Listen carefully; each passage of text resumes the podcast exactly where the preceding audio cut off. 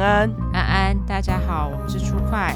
True Crime，是出口真实犯罪感性谈话节目，我是 Olanda，我是 Olive。好，那我们来七十九小块，没错，你先念。第一个是来自于不想具名的女性听众，他的是本人真实犯罪。他说：“我是一个自闭症患者，拥有一般自闭症患者常常会出现的症状，身体过度敏感。一般人被触摸可能觉得没什么，但我们被触摸却会感觉到像是全身通电一样痛苦的感受。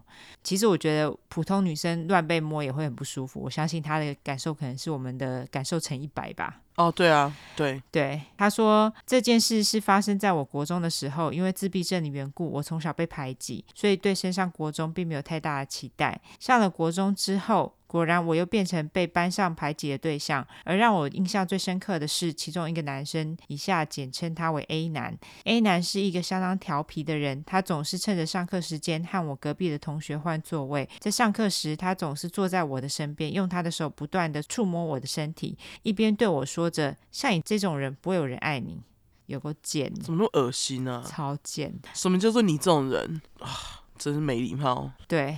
只要有机会，他就会跟我旁边的同学换位置，并且坐到我身边来骚扰我，就连午睡时间也不例外。当时我其实很想告诉教官跟老师，但过往经验的关系，我很怕说了之后会被同学报复，而且我知道就算说了，学校也只会当作是一般小孩在打闹，叫我不要理他就好。一般的人在经历性霸凌都很痛苦了，何况是像我这样身体过度敏感的人呢？每次他的手摸过来，我的身体就像被接上电线一样，我所经历的痛苦都是加倍的痛苦。国中的那些年是我人生中最痛苦的日子。当时我甚至想过，如果我死了就好了，这样会比较轻松。前阵子鸡排妹办了一个三八树洞的活动，我其实很想参与。三十八号哦，三十八号树洞的活动，我其实很想参与，说出自己的故事。哦，这我们是不是在节目里面有说过？好像有分享过，嗯，嗯，但后来我还是没有勇气把这个存在心里很久的痛说出来。今天我想借着这个平台把这件事说出来，希望大家在做事情之前能够先想一下，不要对别人有那么多的恶意，有些行为可能会造成别人心里一辈子阴影。没错，啊，真的哎，而且我觉得应该是台湾人可能普通对于自闭症这个症状不是非常的熟悉吧？我觉得，嗯，就是社会大众对自闭症这件事情都还是有。非常多的无知跟偏见啦，所以我觉得，嗯，毕竟现在网络这么发达，大家可以好好的去搜寻一下关于自闭症的人，他们对某些事情是非常敏感，因为自闭症的人有一些地方就是有些不一样，所以希望大家能够去了解他们特性之后，好好教自己的小孩，不要去捉弄他们或什么的，因为这个不是他们自己自愿的，他们也不是故意的。对，他们生出来就这样，然后而且就是跟你们不一样，不代表他们是奇怪的人。对，就算是奇怪的人，你也要尊重他。对，所以非常感谢这位自闭症患者的来信，就是借我们微小的声音来呼吁大家一下，关于自闭症患者，他们会有一些跟平常不大一样的感受。那如果是这样子的话，就是大家能够多多尊重他们喽，好吧？对，然后之前我在节目上有推荐过一部叫做《Love on Spectrum》。Netflix 的 show，嗯，然后那部 show 里面可以看到很多各种各样不一样的人在里面，这样，然后他们就是都有自闭症，然后每个人的样貌都不太一样，嗯，有兴趣的话可以去看看，其实蛮有趣的。对，因为其实自闭症症状随着每个人不同，对于各种事情的反应也都会有点不一样。因为自闭症好像有些人是不讲话，有些人是可以正常的沟通。对，所以像这种东西的话，大家可以去多了解一下，然后能够多给予他们一点尊重，不要去霸凌人家。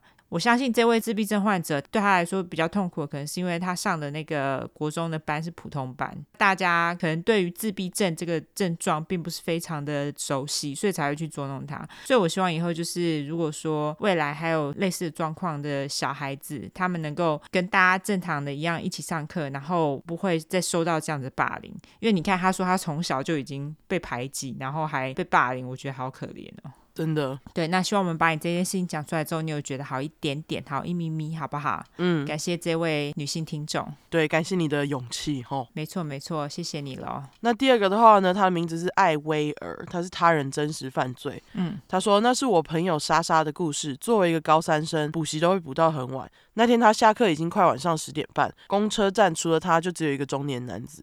那时候公车只剩下两班可以搭，所以中年男子跟他一起上车时也没有觉得奇怪，直到。他们在同一站下车，对方走了一段路后，还是一直尾随着他，还开始喃喃自语。莎莎因为害怕，脚步有点快，往后看时，发现中年男子也加快了脚步。那时候穿过巷子就可以到莎莎家，所以他找出钥匙后就冲进巷子里。中年男子在后面追着莎莎，还很大声的讲一些很没有逻辑的话。还好莎莎家就在巷子尽头的旁边，在中年男子要追上的前一刻，莎莎刚好关上门。啊，这超及时的。回到家后，还是可以听到他在附近徘徊，十分钟后才安静下来。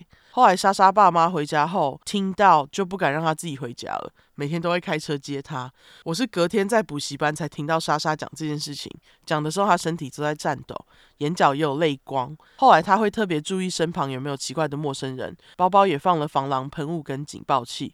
他本人也希望分享这故事，可以告诉女生一定要好好保护自己，对危险要有警觉性。啊，女生到底什么时候才可以不要被告知说你一定要好好保护自己啊？呃，应该很久一段时间吧，感觉到男生都死光了。没有啦，我开玩笑的。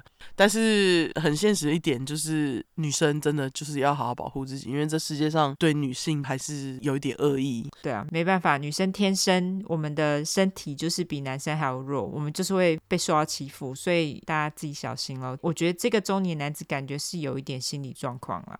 感觉，因为毕竟他喃喃自语，然后莫名其妙嘛。那不管怎样，他还是尾随人家，就是恶心。对，我觉得台湾社会对于心理有问题的人的重视程度还不够。嗯，就像是这位中年男子，如果说他真的心理有问题的话，为什么没有接受治疗，然后还这样尾随人家？